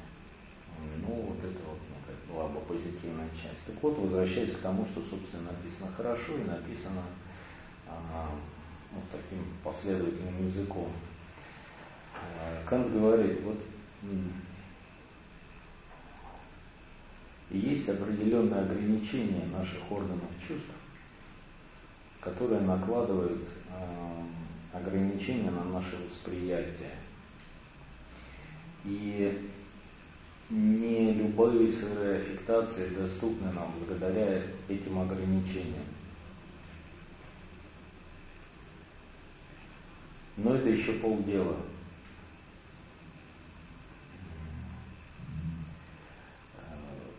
Оказывается, что и сборки последовательностей благодаря, например, аналогиям опыта, он приводит их в качестве примера, не все нам доступны благодаря ограничениям нашей способности воспринимать вещи, так говорит Кант.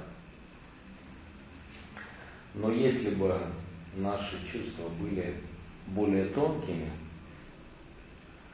то мы бы могли воспринимать более тонкие связи между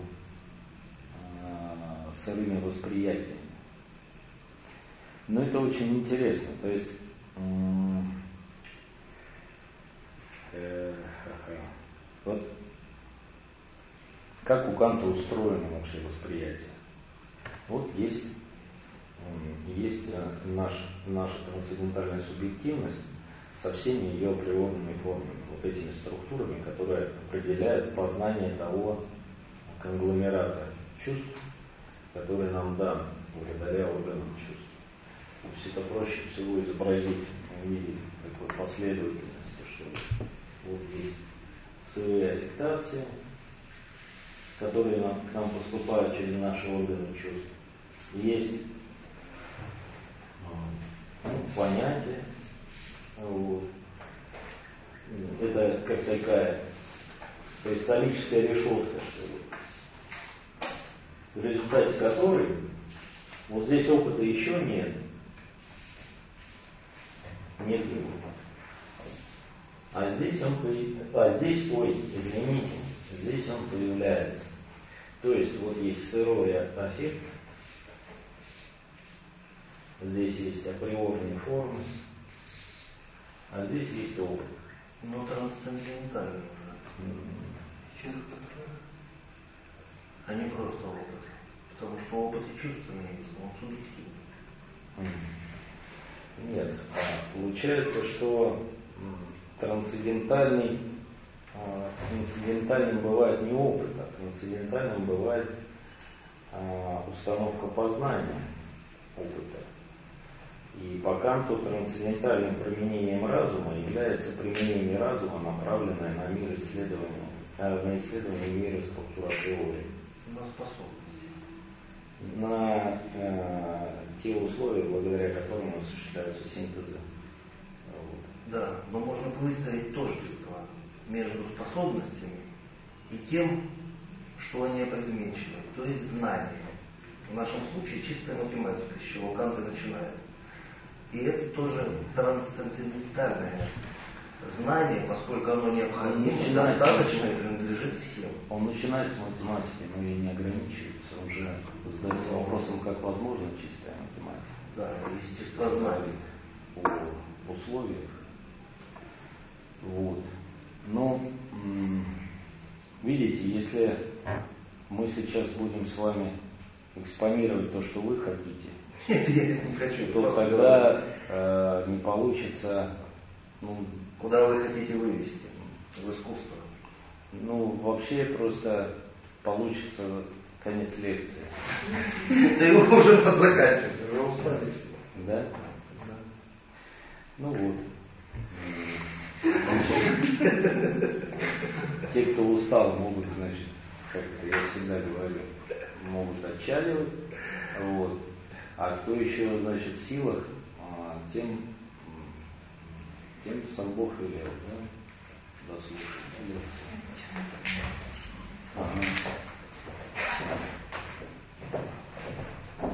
Так вот. И, соответственно, есть сырые аффектации, они определенным образом э, спосабливаются с помощью природных форм, и получается целостный опыт. Но э, возможно и некое обратное движение. И это движение такого, такого конструктивного, что ли, свойства, когда я с помощью существующих априорных, э, априорных форм и знания о некоторых формах последовательности могу добиться надстройки э, аффективного ряда. То есть, говоря словами Канта, могу доразвить тонкость своих ощущений э, до тех пределов, которые были ранее недоступны.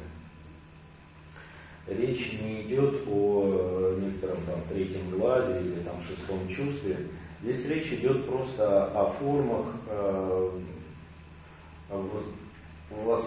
воспитания чувственных последовательностей. Вот э, игра на музыкальном инструменте, там, не знаю, э, умение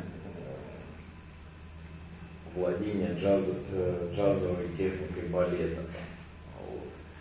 Или человек, который смешивает краски там 25 лет, он уже это делает, он, он видит, вот здесь я вижу вот на этом столе, знаете, ну, разные цвета, но он просто может выделить градации такие в этих цветах, которые мне просто недоступны не на уровне оценки, то, что я могу на них, о них рассказать, а на уровне восприятия. Вот.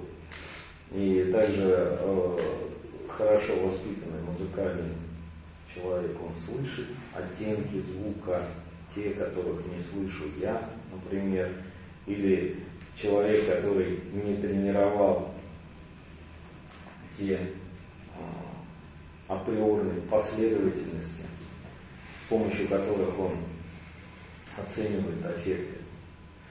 Таким образом, а, с помощью определенной настройки априорных форм а, достигается тонкость аффектации. И возможно перекалибровка привычного э, чувственного раста, перекалибровка аффектаций, их утончение до развития, э, сегментирование сильных аффектов там, где, казалось бы, они представляют собой целостное единство. Вот. Возможность увидеть э, целую аффективную цепочку там, где казалось, что стоит один эффект. Вот. И это конкретные э, виды априорных форм, касающиеся типа последовательности, вот. Аналогии опыта, например, по Канту. Они служат трансцендентальным обеспечением э, вот такого утончения восприятия и позволяет работать с самой аффектацией, самими аффектами а, в направлении их а, сегментирования, утончения и а, разграничения заново. Вот. Ну, хорошо, что эти типы последовательности вообще возможны, что они есть.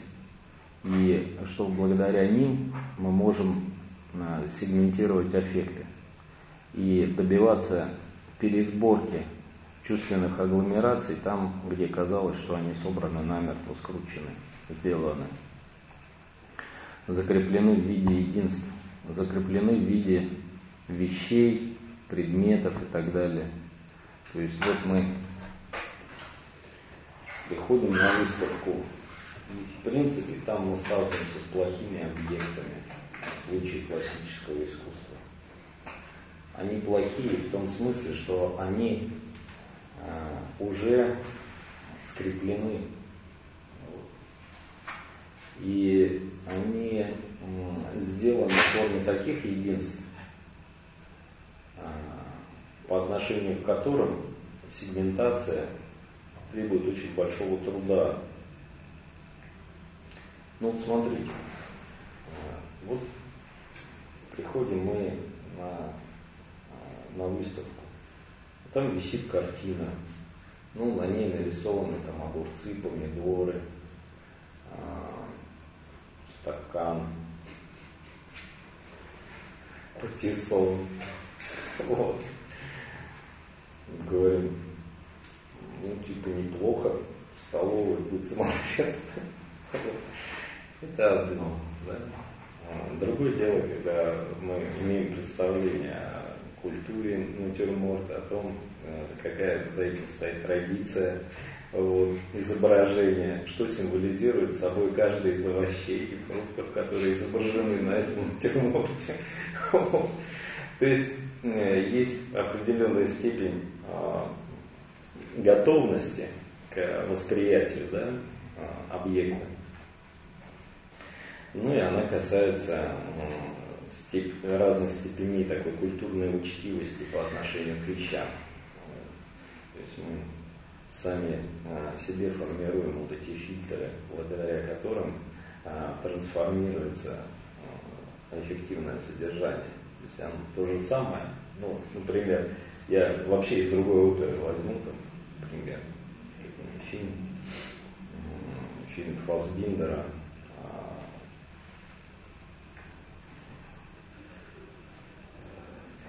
Господи, а, отчаяние. И там длинный такой план показывает а, героиню через а, стекло окна и окно в двух створках. Одна створка открыта, другая закрыта. Эта створка рассечена как крест, и там происходит диалог а, женщины и мужчины. Они постепенно меняются местами и переходят из разных а, сегментов это, этой расчер, не расчерченной, расчерченной э, плоскости окна в другую. Вот, и перемещают предметы.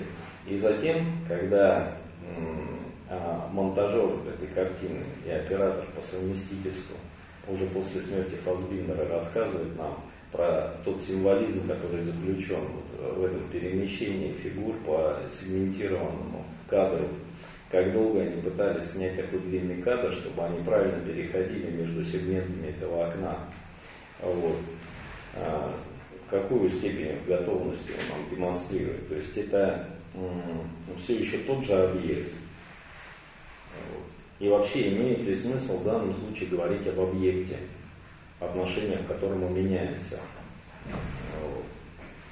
И э, что меняется в нашей готовности видеть это?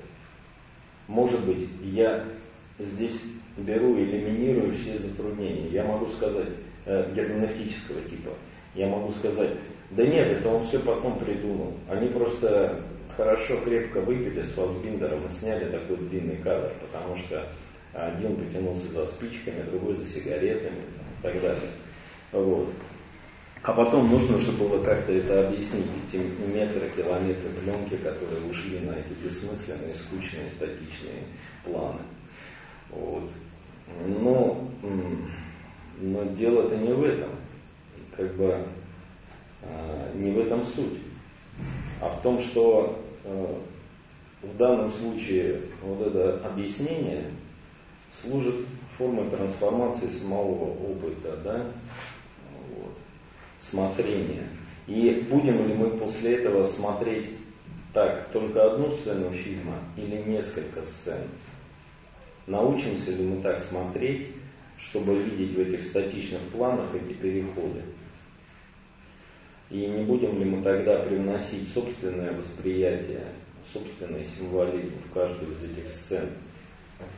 А если мы будем, то, а если не будем, то нужен ли нам будет для этого режиссер или автор сценария или монтажер, который бы нам объяснил, что именно они вкладывали в это.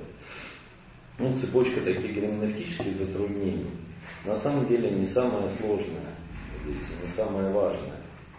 А важно в данном случае,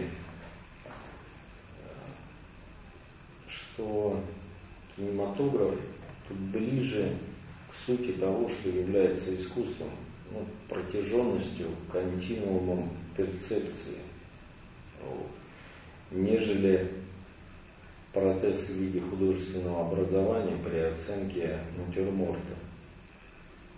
То есть для чего мне это нужно? Для чего мне нужен э, вот этот протез в виде а, способности а, объяснить все достаточно умным языком художественного критика на натюрморте, а для того, чтобы трансформировать вот это банальное восприятие, типа в столовой, неплохо, да. То есть вот это, это не тот еще уровень допуска к а, перцепции, который вообще нас может еще а, роднить с искусством. Но это же, опять же, для меня не этическое суждение не морализаторство, не эгалитарность,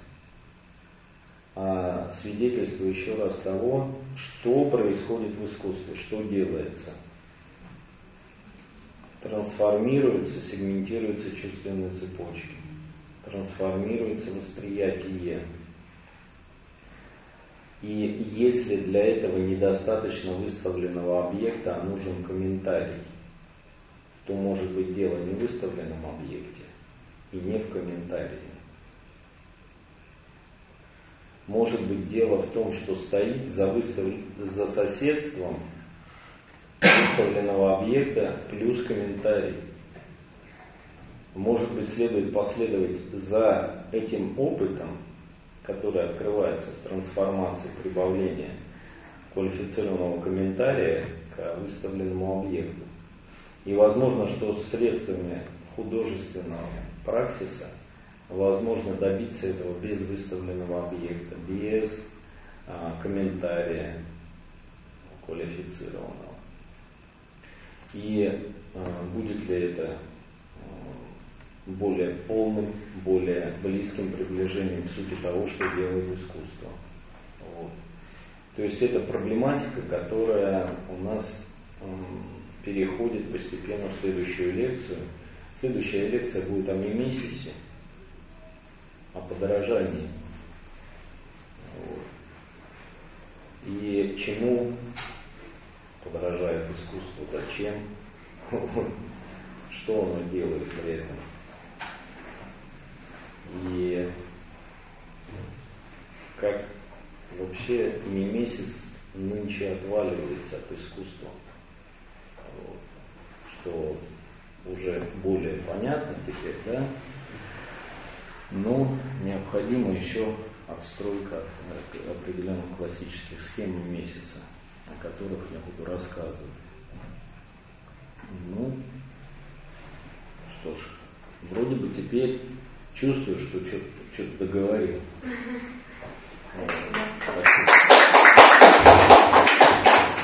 Я бы вот добавил, вот то содержание, которое вот озвучено, его можно формализовать. Угу. То есть, э, вы сказали через Борта Канта,